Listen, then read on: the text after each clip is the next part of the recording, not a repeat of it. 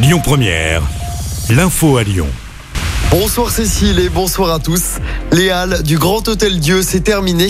On l'a appris ce matin. Elles ont définitivement fermé leurs portes samedi dernier. Après quatre ans d'exploitation, les commerçants des halles attribuent leurs difficultés notamment à la crise des Gilets jaunes et à l'épidémie de Covid-19. Seule la brasserie Le Théodore reste ouverte. Une rentrée scolaire agitée pour un lycée de Rieux. Le lycée Camus a été évacué en urgence pour une alerte à la bombe. Ça s'est passé vers 8 heures ce matin. Un vaste périmètre de sécurité a été mis en place. Les démineurs étaient sur place toute la matinée. Une enquête est ouverte. On enchaîne avec ce drame à Lyon. Un SDF a été retrouvé mort en pleine rue.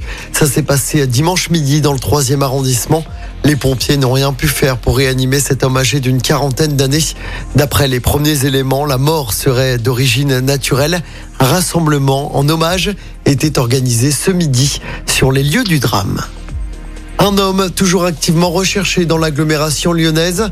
Il est soupçonné d'avoir grièvement blessé un gendarme. C'était lors de la nuit du réveillon du Nouvel An à Charbonnières dans l'ouest lyonnais.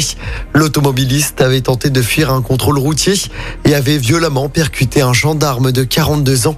Ce dernier souffre de multiples fractures. L'actualité, c'est aussi cette macabre découverte en Nord-Isère. Le corps d'une femme de 64 ans a été retrouvé dans un étang de Diemose au sud-est de Lyon. Elle était portée disparue à Saint-Priest depuis le 27 décembre dernier.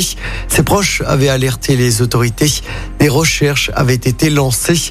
La piste du suicide est pour l'instant privilégiée par les enquêteurs. On passe au sport en football. Les Lyonnaises ont repris le chemin de l'entraînement ce mardi.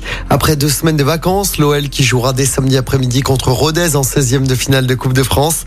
Le championnat reprendra ensuite le 14 janvier.